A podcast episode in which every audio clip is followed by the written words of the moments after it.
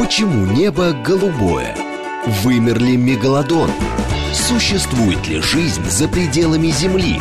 Почему чешется укус комара? Об этом не рассказывают в школе, но все это хотят знать и дети, и их родители. Авторская программа детского популяризатора науки Александра Толмачева «Все обо всем». Ведущий отвечает на вопросы детей и их родителей в прямом эфире. «Все обо всем». Программа без возрастных ограничений. Добрый день, дорогие друзья! В эфире радиостанции «Говорит Москва» Александр Толмачев и познавательная передача об окружающем мире для всей семьи «Все обо всем». Мы с вами продолжаем цикл наших встреч, который э, называется «След человека на Земле». Это мои рассказы для детей и родителей о том, как человек изменяет изменил и изменяет эм, природу нашей планеты. И сегодня мы с вами будем говорить про загрязнение воздуха. Ну и если вы думаете, что я собираюсь сейчас вас сразу огорчать э, историями о выхлопных газах и прочем, нет, вы ошибаетесь. Будет много интересного и познавательного. Давайте начнем с того, э, вот наша тема называется загрязнение воздуха. Разберемся с тем, что такое воздух вообще. Потому что в силу того, что он прозрачный, в силу того, что его всегда много, и как-то избытка в нем никогда мы не ощущаем, мы как-то его ценность э, не осознаем обычно. Вот. Но на самом деле воздух это супер важная субстанция, это смесь газов, друзья мои, смесь газов, которые образуют атмосферу нашей планеты и без которых, э, разумеется, никак не могла бы состояться жизнь на Земле. Вот. И э, более того, жизнь сделала колоссальный вклад в состав этих газов, да, в состав э, атмосферы. Значит, к настоящему времени, друзья мои, наша атмосфера в основном представлена азотом, которым мы не пользуемся, да. Азот э, неизвестным образом, точно сложно сказать, есть разные гипотезы. Я не буду вас, вас кормить разными гипотезами, потому что точно не можем сказать. Ну вот, э, конечно, космического происхождения, разумеется, потому что все э, атомы, которые находятся на нашей планете, они некогда некогда были частью ядер звезд, которые взрывались, их вещество распылялось на огромные расстояния, и, разумеется, вот тот азот, 80 почти процентов, из которого состоит наша атмосфера, воздух, которым мы дышим, он вот такого же звездного, давайте скажем так, происхождения. Кислорода э, существенно меньше, почти 21 процент. Вот, его мало, но это на самом деле очень много, если сравнивать с нашими соседями э, по ближайшему космосу, да, на Марсе его э, пр- практически нету, то есть он там в связанном состоянии находится, на Венере его вообще нету, да, вот, э, и получается так, что, смотрите, у нас э, где-то 78% азота, и где-то 21% э, кислорода. Получается, что на, на все остальное где-то около 1% попадает и этот один процент, тот самый один процент, он оказывается самым-самым важным для нас с вами в нашей сегодняшней встрече, разумеется. Да, потому что мы говорим про загрязнение воздуха, потому что все загрязнители попадают вот, вот в, эту, в эту часть. Будем разбираться с тем, как они влияют удивительным образом. Этот один единственный процент влияет на то, что происходит на нашей планете. И происходило, кстати говоря, раньше, нужно это понимать. А, в первую очередь, когда мы говорим про загрязнение, загрязнения воздуха мы с вами имеем в виду парниковые газы обычно. Самый известный, популярный парниковый газ, который вы, конечно, знаете, это а, углекислый газ. На самом деле не только он а, имеет такое большое значение.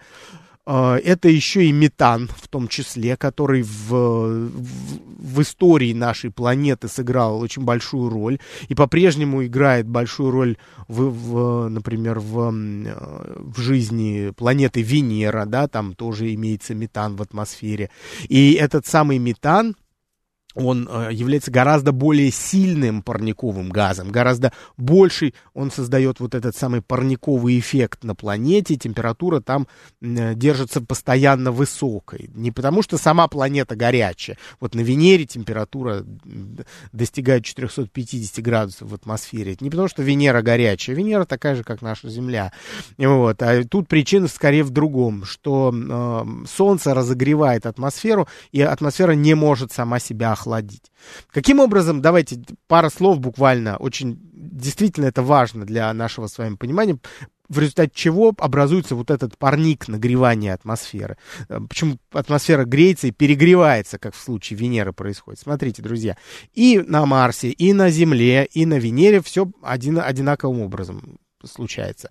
А, лучи Солнца приходят в атмосферу. Вот в случае Земли они проходят сквозь относительно прозрачную атмосферу. Часть лучей отражается от облака и улетают обратно в космос. Вот. А, но часть лучей, которые не отражаются а, от облаков, они проходят до Земли, нагревают Землю, Земля нагревается, Земля становится теплой, вот. и Земля, в свою очередь, как батарея, начинает отдавать тепло.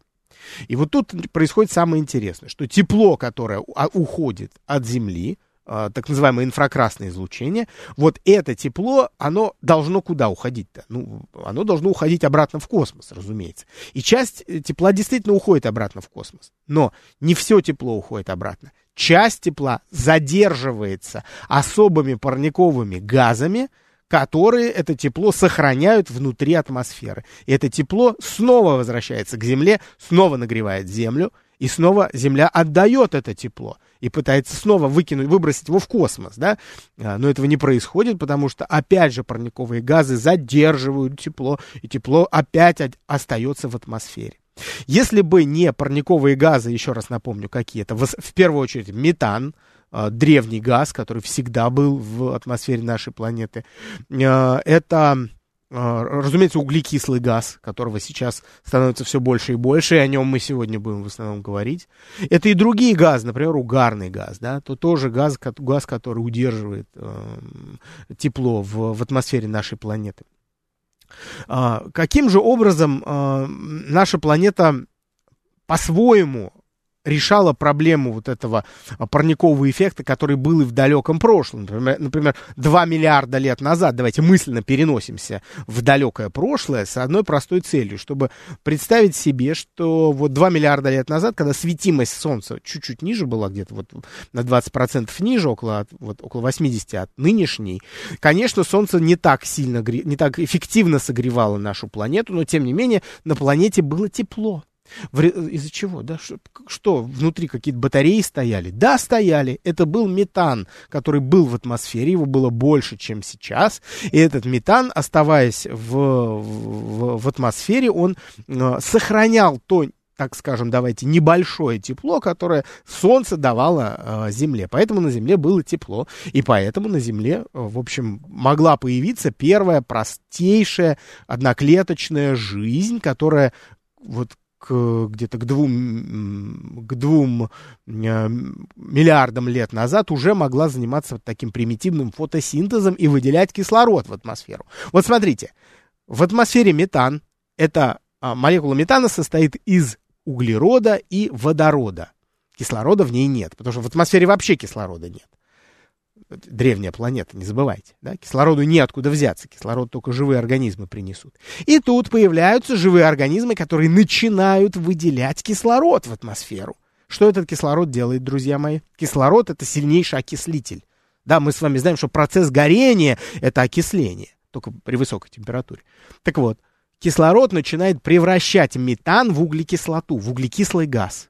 Метана становится меньше, и парниковый эффект — начинает падать, сильно снижаться. То есть пока э, весь кислород, который, ну, не, его не так много было, да, да, 2 миллиарда лет назад, но пока живые организмы, пока кислород, который выделяли живые организмы, не заполняет атмосферу, пока она не съедает, давайте так скажем, весь метан, э, процесс этот не останавливается, и метан превращается в, углеки, в углекислый газ. Он тоже парниковый, но не такой сильный, как метан. В результате этого температура на Земле начинает падать критически. И 2 миллиарда, 2 миллиарда лет назад на Земле происходит глобальное похолодание. То есть, смотрите, падение температуры, критические падения, в результате которых погибают э, те небольшие э, сообщества живых организмов, которые уже были к тому времени. А это все зависит, друзья мои, от того ничтожного количества парниковых газов, которых там меньше 1% на, в атмосфере нашей планеты было.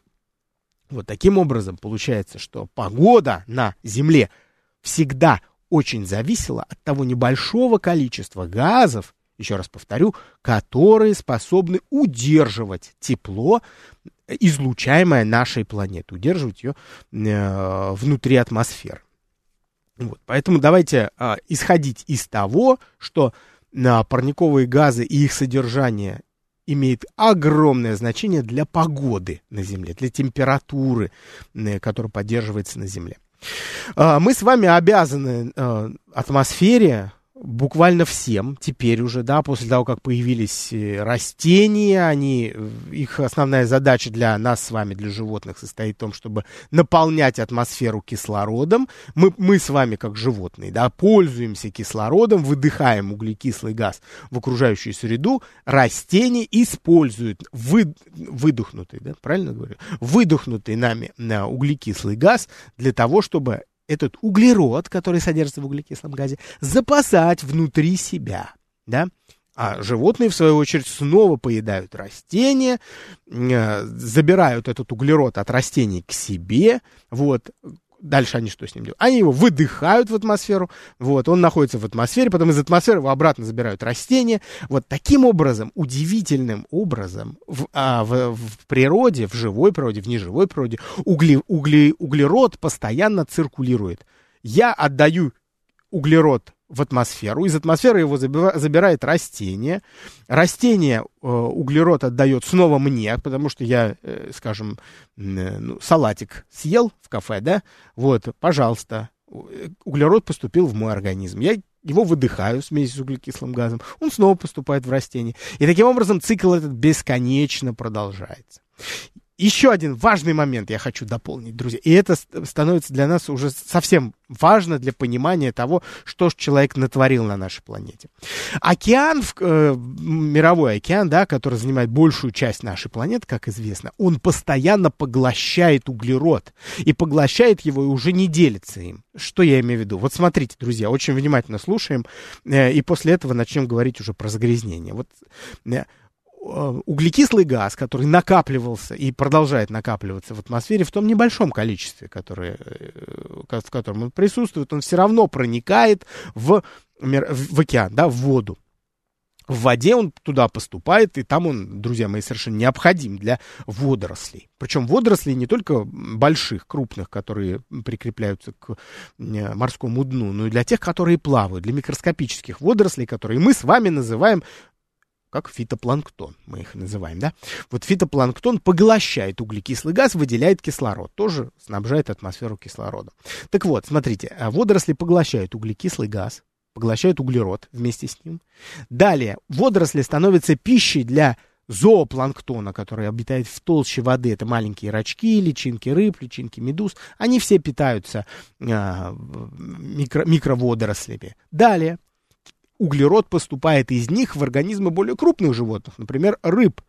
Рыбы поедают планктон, и углерод поступает в их организм. Далее рыб поедают э, еще более крупные хищники, например, возьмем рыбоядных акул или касатки.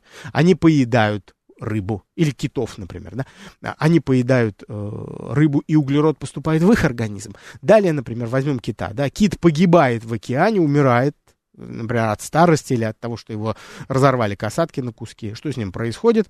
Он тонет, падает на дно, сохраняя в себе тот самый углерод, забранный от э, э, микроскопических водорослей, и с ним уходит на дно, там его разбирают на части, микроскопические части э, бактерии, и что происходит далее? Далее углерод, который находился внутри кита, превращается в метан и сохраняется внутри э, толще морского дна, и там он складывается, депонируется на морском дне, э, имеются целые склады вот этого метана, который э, тысячелетиями и миллионами лет э, накапливаясь, превращается в углеводороды, в большие цепочки, которые мы сейчас с вами называем как нефть и природный газ. Совершенно верно.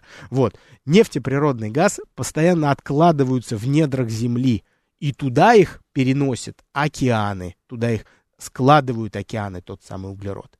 Так вот, если бы человек на нашей планете не появился, не выкопал весь природный газ, не вытащил оттуда из-под земли нефть, не сжег бы ее в виде э, топлива, и газ не сжег бы в виде э, тоже топлива, да, и не выхлопы не поступили бы обратно в атмосферу, то парникового эффекта бы не было. Человек слишком быстро извлек весь углерод, который океан накапливал в течение тысячелетий. Любопытная ведь история. Да, может быть, в этом и была миссия человека — выкопать все полезные ископаемые, содержащие углерод. А, вот, и для, для того, чтобы природа сделала как раз всю обратную работу, то есть снова забрала весь углерод, который поступил в атмосферу, и положила его в недра океана. Ладно, друзья, давайте переходить, наконец, к загрязнению, но поверьте, все, о чем я сейчас говорил, исключительно важно для понимания того, какую роль играют парниковые газы, метан и, в первую очередь, э, в первую очередь э, углекислый газ и метан, который находится в атмосфере сейчас, даже в таком небольшом э, количестве. Тут, знаете, друзья, важно для углекислого газа важно не количество его в атмосфере, а его качество, то есть его способность удерживать тепло.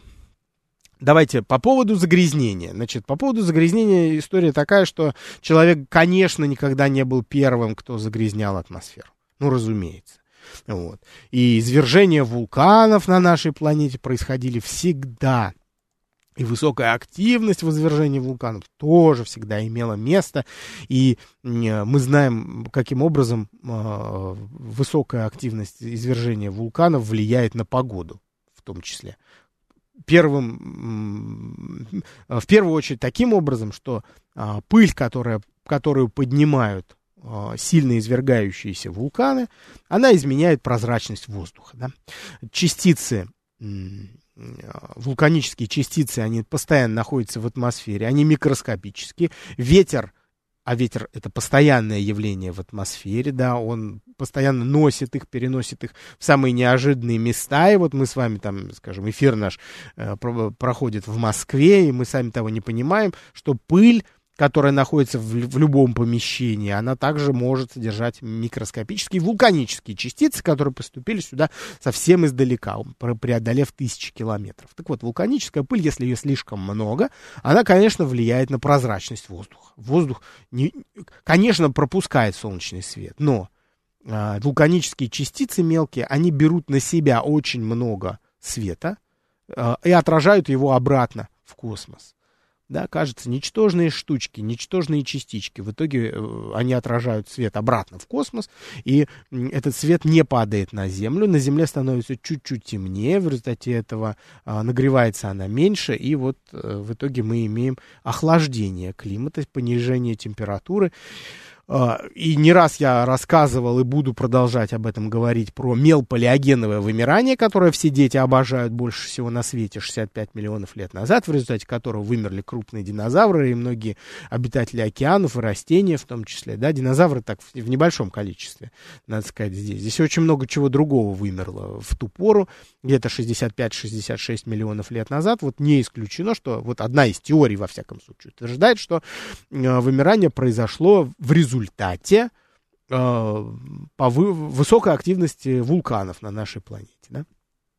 А, и, возможно, здесь дело совершенно ни в каком, не в метеорите, который упал на Землю. Хотя э, падение метеорита могло иметь те же последствия, которые имела высокая активность вулканов. Да? То есть поднялся поднялись, поднялась э, пыль в результате столкновения с землей, в результате вскипания воды в океане, которая надолго заслонила солнце, давайте говорить простыми словами, и вот эти тонкодисперсные частицы пыли, которые летали в, в, в атмосфере, они не дали Земле нагреваться достаточным образом, началось, началось э, такое явление, как мы, которое мы называем вулканическая зима. Вулканическая зима при, привела к вымиранию большого количества растений, а растениями, которыми питались крупные растительные ядные животные, уже и они как бы не могли прокормиться, а значит и хищники не смогли прокормиться, потому что они питались растительно ядными.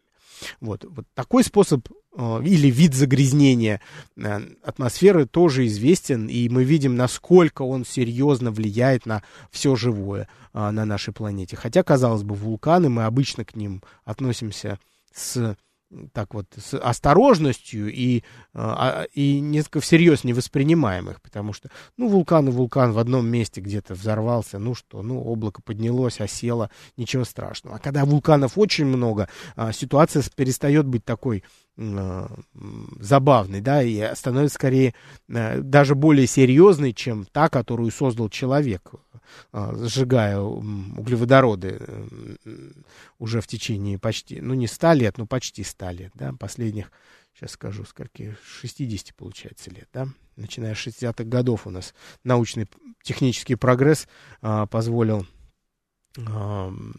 экономикам развиваться за счет добычи полезных ископаемых. А, вот, таким образом, да, таким образом человек далеко э, не, не первый в, в этой истории. Это очень неплохо изученный сценарий, когда вместе с частицами пыли в атмосферу попадает большое количество углекислого газа и метана. Да?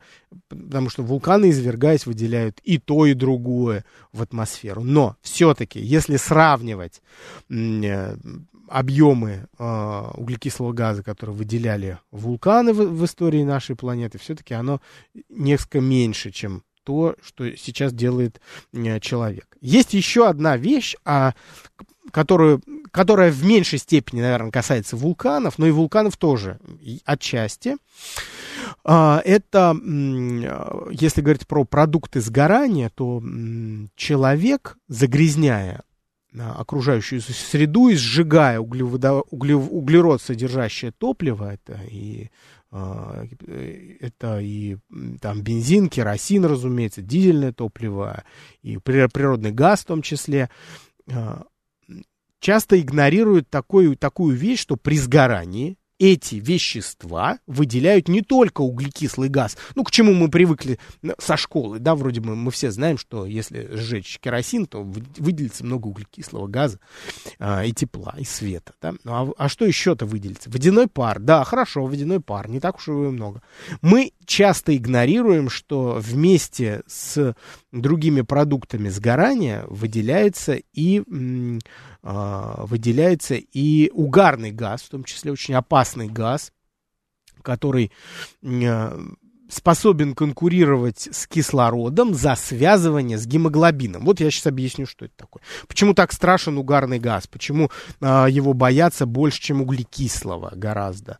Смотрите, друзья мои, угарный газ, еще раз, тоже выделяется при горении а, углеводородов. И в атмосфере он есть. Его не очень много, но он есть. По своей химической структуре он очень похож на а, углекислый газ, но там просто другой валентности углерод, то есть э, он как бы недоокисленный там получается. Недоокисленный углерод образует угле, угарный газ. Вот смотрите, друзья, для того, чтобы мы с вами дышали полноценно в атмосфере, ну не, не только мы на самом деле, а все животные, все животные, которые используют кислород в воздухе, им крайне важно, и в воде тоже растворенные, рыбы в том числе, не исключение здесь, а, нам, нам с, всем животным крайне важно уметь связывать забирать кислород, который находится в атмосфере, забирать его для того, чтобы донести его до клеток. До клеток всего тела, до мышц, до мозга, до всех. Каждая клетка должна получить достаточное количество кислорода. Вот чтобы это делать, нам нужно иметь специальный переносчик кислорода у людей и у других млекопитающих, он называется гемоглобин. Вот. Давайте, друзья, вот как сделаем. У нас сейчас время новостей подошло, да, мы сейчас сделаем с вами перерыв новостной, а после этого я продолжу рассказывать, почему угарный газ гораздо опаснее углекислого, в частности, для всех представителей э, мира животных. Перерыв на новости. Почему небо голубое? Вымер ли мегалодон? Существует ли жизнь за пределами Земли? Почему чешется укус комара? Об этом не рассказывают в школе, но все это хотят знать и дети, и их родители. Авторская программа детского популяризатора науки Александра Толмачева «Все обо всем». Ведущий отвечает на вопросы детей и их родителей в прямом эфире. «Все обо всем». Друзья мои, это Александр Толмачев. Все обо всем. Мы продолжаем беседовать с вами о загрязнении воздуха. И вот на первой получасовке мы поговорили о причинах загрязнения, которые не связаны с человеком. Номер один, я уже говорил, это вулканы высокой вулканической активности. А, это было всегда. Вот. Причина номер два, которую я не сказал и которую я сейчас прям показываю в трансляции, точнее пример, это лесные пожары. Я показываю сейчас пожар в Бодруме. Э, вот я с семьей был в Бодруме недавно, на днях, мы были свидетелями того, как горит лес. Это очень страшно, да, действительно, эмоций очень много, но тоже нужно понимать, что у этого есть свои причины конкретные. Это засуха, да, и поэтому горят леса не только в Турции, но и в Греции поблизости, там, где всего несколько сотен километров до них. Одинаковый климат, одинаковое море вот, одинаковые ветра, и в результате этого мы имеем одинаковые последствия для природы. И когда один единственный окурок, выброшенный там на сухую, на сухой игольник, там сосен очень много в тех краях, э, он вспыхивает моментально, быстрее спички. Вот. В результате этого мы имеем такой э, обширный верховой пожар, от которого даже деревья, в общем, сами не, не прогорают толком, а обгорает скорее э, хвоя с них. Да, но она горит очень-очень э, быстро и действительно очень страшно все это видеть. Это огромное количество дыма едкого. Черного даже местами, потому что хвоя горит с примесью, конечно, соков хвойных деревьев, смолы. В результате вот такой черный-черный дым. Да, и здесь выделяется тот самый углекислый газ в колоссальных количествах, который поднимается в атмосферу, дополняет ее. Вот, но, тем не менее, все равно как бы объемы газа тут не такие, э, если сравнивать с деятельностью человека. А, давайте про угарный газ мы начали говорить. Он тоже выделяется при горении, как вы знаете, да, даже само название от возможности угореть, да, когда человек угорел а, при плохой вентиляции, а, при наличии открытого огня, например, в камине или в печке в бане, если вентиляция не очень хорошо организована, то углекислый газ, скажем, человека не убьет, а вот угарный газ может э, убить человека в течение там, нескольких десятков минут. Из-за чего? Давайте разбираться.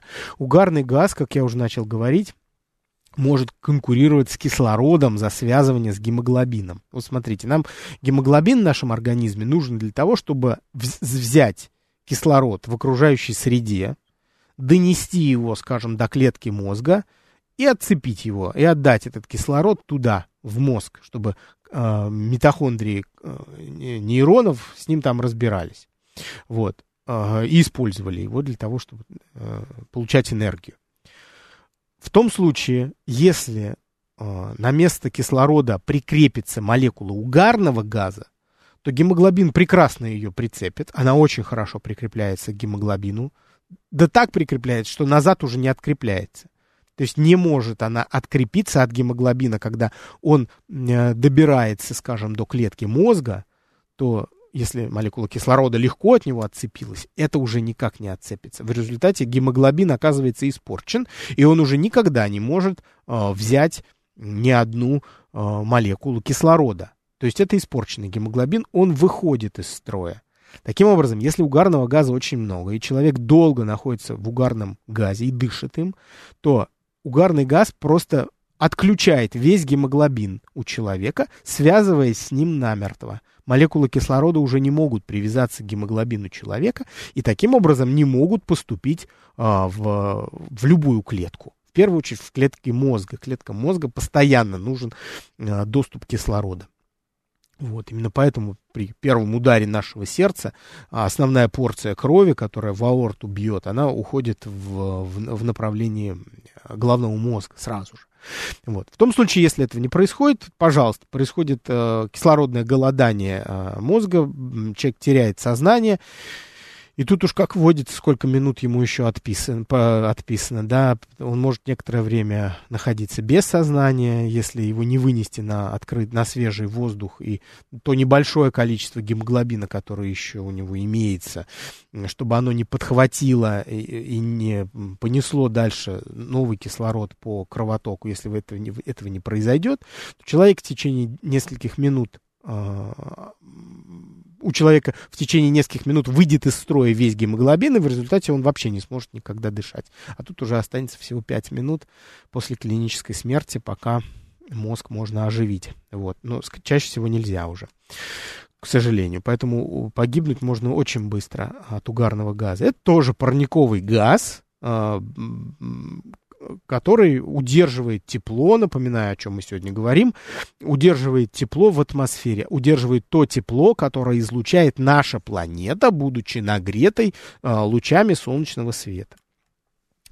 А, давайте э, теперь про причины все-таки. Человек-то из-за чего загрязняет атмосферу нашу а, парниковыми газами? В первую очередь, друзья, конечно, это транспорт.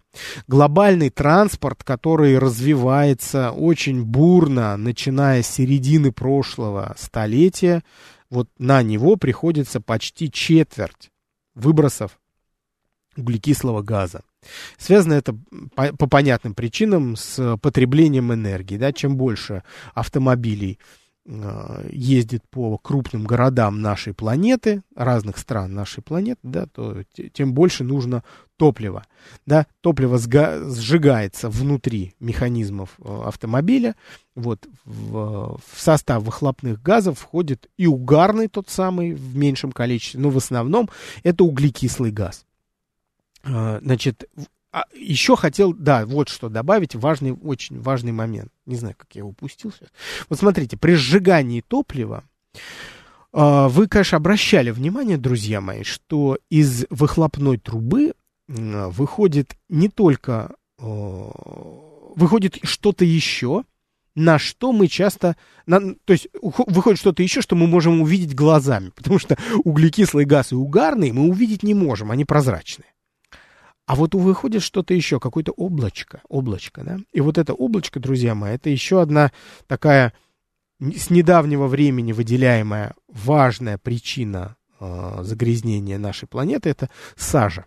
Сажа или черный углерод он еще называется. Это углерод в чистом виде. Другими словами, ну, как выглядит сажа, вы, конечно, знаете. Вот когда костер прогорел, там лежат черные угли. Вот если взять а, головешку такую оттуда, она уже сыпется в руках, и сразу ее бросить после этого. Вот то, что у вас на пальцах остается, это называется сажа. Сажа это чистый углерод, а, который не окислился до э, состояния углекислого газа или угарного газа. И вот этот чистый углерод, он тоже входит в выхлопы э, автомобилей. Да? А, ну, вообще автотранспорта по, по, все, по всему миру. Казалось бы, ну, хорошо, ну, сажа, и что и чё дальше? Чем, в чем опасность? Ну, тут сразу понятно, и даже гадалки не ходи, вы сразу мне скажете, что а, опасность номер один — это попадание в легкие. И так это и есть, действительно после того, как микроскопические частицы угля э, попадают в легкие людей, а, а не попасть они не могут никак, потому что они находятся в атмосфере крупных городов, и мы просто, идя по городу, собираем носом своим колоссальное количество угля, да, просто на вибрисах в носу.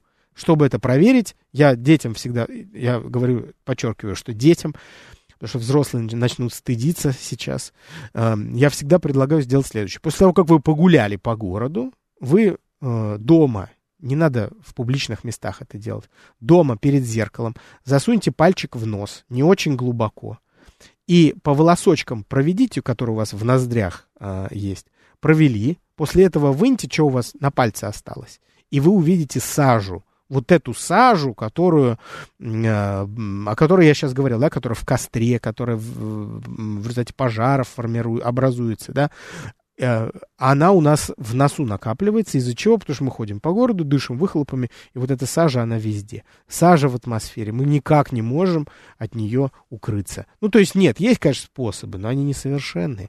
Например, жить за городом. Или там жить где-то совсем не в городе, да, далеко от города. Ну, кто может жить далеко от города? Мы как бы уже привязаны к большим городам. Я вот тоже вроде живу в Новой Москве, но все равно же в Москве, да, все равно же езжу и сюда на эфиры, и как-то укрыться совсем тяжело. Вот, но живу возле леса, э, недалеко от леса, тоже стараюсь э, в город лишний раз не ездить. Причин сейчас много в город не ездить. Вот да, вот, в общем, сажа это она вокруг. Казалось бы, ну ладно, хорошо. Легкие, понятно. Попадает она в легкие, оседает на изнутри на э, альвеолах, да, мы, те из вас, кто слушали мой цикл про то, про тело человека, помните, как устроен, да, маленькие пузырьки внутри легких имеются микроскопические, в которые поступает воздух, и через мембрану которых кислород э, проникает в кровь, а из крови углекислый газ удаляется наоборот, внутрь этих пузырьков. Так вот, представьте себе, что эти пузырьки изнутри окажутся залепленными сажей, частичками сажи. Разумеется, проницаемость этих мембран упадет, уменьшится. Как же теперь осуществлять газообмен? Как же кислород будет... Будет ли кислород также эффективно проникать в кровь и удаляться углекислый газ? Нет, не будет. Соответственно, э, возникают проблемы с насыщением кислородом клеток нашего организма. А наш организм, он тоже, как говорится, не дурак, да, он будет компенсировать это каким-то образом. Вот, э, будет пытаться расширить объем а, легких, тем, чтобы увеличить просто поток кислорода, чтобы тот кислород, который он не добирает из-за осевшего, осевшего углерода в, в альвеолах, чтобы он добрал его за счет просто объема. Вот. Ну, тут э, случаются множество разнообразных болезней на эту тему. А, как же еще углерод вредит нашей планете? Тут все не так э, спокойно, друзья мои. Как я уже говорил, черный углерод, частички угля, сажи, они поступают в атмосферу, и атмосфера поднимает их э, атмосфера, и ветер в атмосфере поднимает их на большую высоту и может переносить на колоссальные расстояния туда, где городов никогда не было и не будет. Например, в Арктику. Или, например, в Антарктиду. Туда, ну, в Антарктиду с меньшей вероятностью, да, там много океана вокруг, да, но в Арктику точно они могут попасть. И оседая на арктических льдах, эта сажа, как выяснилось, друзья мои, э, оседая буквально на льдах, она уменьшает отражение солнечного света обратно в космос. Что, что это означает для нас? Ну, казалось, ну, одну уменьшает и уменьшает. Что это? Да, друзья, это как раз самое, самое неприятное. У нас арктические льды, которые находятся за полярным кругом, они очень сильно отражают, в силу того, что они белые, отражают свет в космос, а значит, не нагреваются.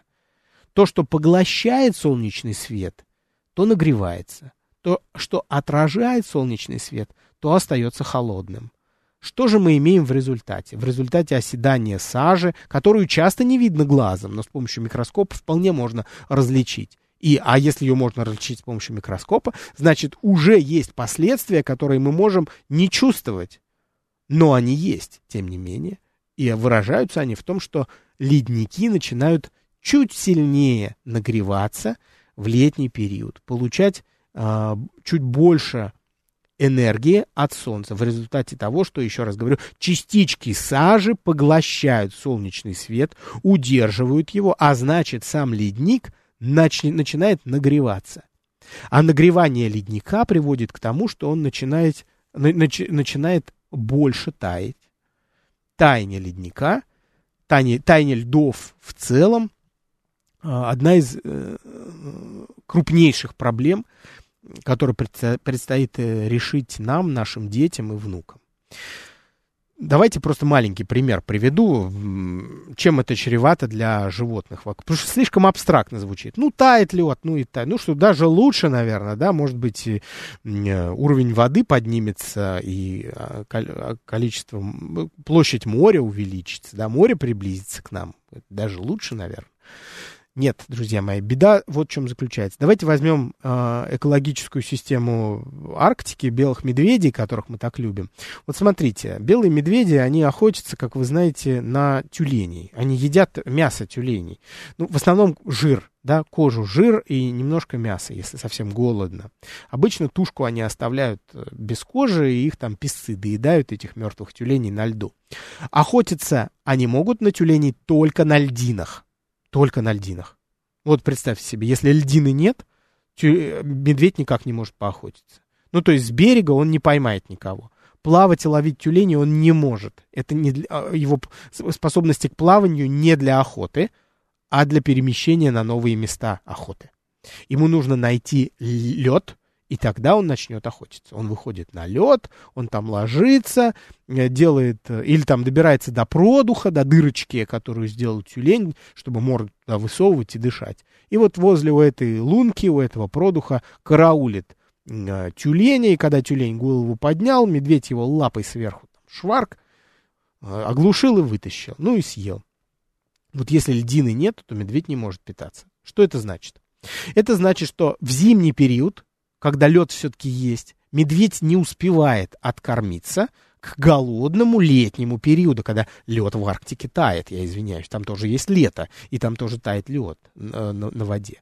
Поэтому они далеко, медведи, на шельф не могут уйти, чтобы прокормиться. И поэтому голодные медведи, если они не откормились, они уходят голодать а, на континент туда, где цветочки цветут э, арктическим летом, и э, пчелки жужжат. Голодные, худющие медведи бродят, злые, и мечтают, чтобы скорее наступила зима, чтобы можно было прокормиться и наесться э, тюленей, да.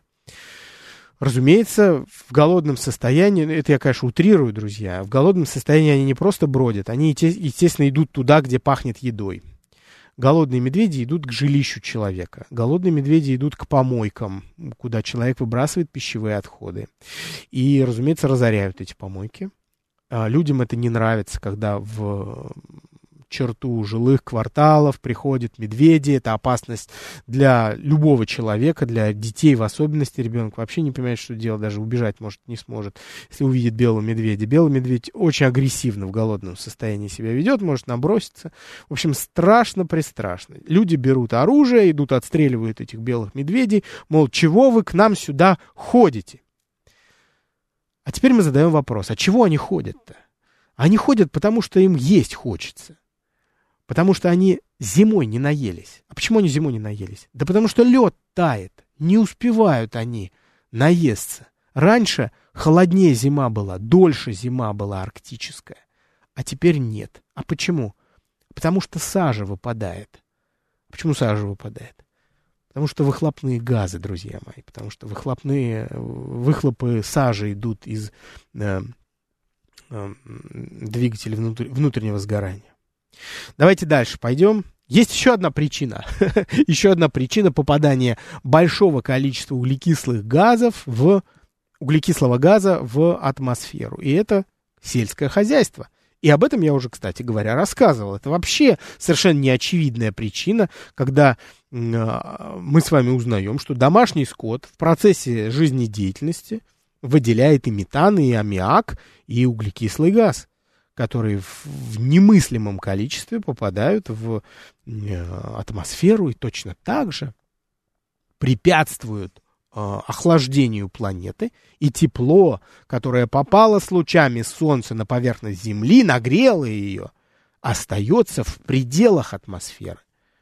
И сельское хозяйство, которое, без которого мы уже не представляем, о, не, извиняюсь, животноводство, одно с другим напутал, простите, и животноводство, без, без которого мы не представляем уже собственной жизни, потому что человеку нужно что-то есть. Города стали колоссальными, огромными, а, колоссальными по а, населению, да, людям нужно кормить себя, поэтому они, конечно, занимаются разведением крупного рогатого скота на мясо, первую очередь. Во вторую очередь на молоко. Молочные продукты, без них мы тоже не представляем свой быт. Мы даже не думаем, откуда эти молочные продукты берутся. Это и творог, и сметана, и йогурты, и ряженка, и сами назовите, сколько всего. Без чего мы... И сыры, разумеется, без которых ну, ну, ни один стол нельзя вообразить без молочных продуктов мы сильно связаны с крупных, крупным рогатым скотом. Крупный рогатый скот выделяет большую долю углекислого газа в атмосферу, э, который, к сожалению, то точно так же влияет на тепло, которое накапливается в атмосфере. А, есть еще одна причина, друзья, которая на поверхности, да, но про нее почему-то не сразу вспоминают, и это утилизация отходов, сжигание отходов да, сжигание помоек, сжигание мусора на помойках, которое нередко подменяет переработку. Есть такая вот особенность в некоторых странах, когда говорят, что мусор перерабатывают, а на самом деле его сжигают просто. Сжигание мусора исключительно опасно, но ничем не лучше, чем выхлопные газы, а то и похуже, потому что э, ядовитые вещества это одно, а другое дело большое количество э, парниковых газов, они поступают в атмосферу от этих помоек. Точно так же сажа, черный дым, все это уходит в атмосферу. Черный дым, друзья мои, поднимающийся в атмосферу, никуда не оседает, его уносит ветром. Эти частицы сажи, они, они разлетаются в разные стороны, они достаются каким-то людям в легкие. Они отправляются в Арктику, оседают на лед. Вот такая, друзья мои, история. Получается, что человечество, сделав э, в 60-е годы прошлого века огромный скачок, в, во всех экономиках развитых стран, когда э, горючие полезные ископаемые стали добываться гораздо интенсивнее, э, и в разных странах, и в России в том числе, стало появляться большое количество автомобилей, а вообще начиная там с 90-х, с 2000-х годов без автомобиля сложно представить себе семью, вот хотя есть семьи без автомобиля, да, но это уже Ничего особенного в этом нет. Автомобилей очень много, ставить их уже некуда. А, на одну семью и по два, и по три приходится автомобиля нередко. А, мы видим такую ситуацию, что остановить это становится уже все, все сложнее а, и сложнее. Как уменьшить количество выхлопных газов? выхлопных газов, которые относятся к категории парниковых. Как уменьшить количество сажи? Вот, друзья, конечно, есть правила, Э, есть протоколы, согласно которым автомобили должны использовать такие виды топлива, которые э, приводят к меньшему количеству, приводят, приводят к выделению меньшего количества выхлопных газов в атмосферу, да, и меньшего количества сажи. Но действительно ли это нам поможет? Поможет ли это нам уменьшить количество э, количество э, парниковых газов. Если мы немножко остановим этих, этот процесс наполнения атмосферы парниковыми газами, можно быть уверенными, что океан нам здесь поможет. Потому что океан, как я говорил в начале нашей встречи, он постоянно забирает лишний углекислый газ и превращает его по сложным цепям, разумеется, в углеводороды, которые накапливаются на морском дне, которые в дальнейшем становятся запасами нефти и природного газа. То есть, э, конечно, если мы прекратим выделять э, парниковые газы, э, планета сама себя перенастроит. Но, разумеется, это, это требует, это, на это потребуется сотни лет. Сотни лет. Мыслимо ли это, я не знаю, друзья мои. Ну, здесь мы подбираемся к концу нашей с вами встречи. Спасибо вам за ваши комментарии. Я вижу, что вы э, с удовольствием смотрели. Я говорю про тех, кто в трансляции слушали, для, э, говорю про тех, кто э, на радио меня слушает, друзья мои. Следующая наша встреча будет посвящена, мы с вами поговорим про, э, про глобальное потепление. Вообще, что это такое? Как оно связано с парниковым эффектом? какие последствия ждут э, человечество. Ну, как считается, да, я вам не сам же прогнозирую, я, разумеется, анализирую большое количество литературы, и для вас рассказываю так, чтобы было понятно и просто очень. Вот, и детям, в первую очередь, интересно, да. Друзья мои, мы заканчиваем. Я Александр Толмачев. До новых встреч. Наш цикл называется «След человека на Земле». Всем пока.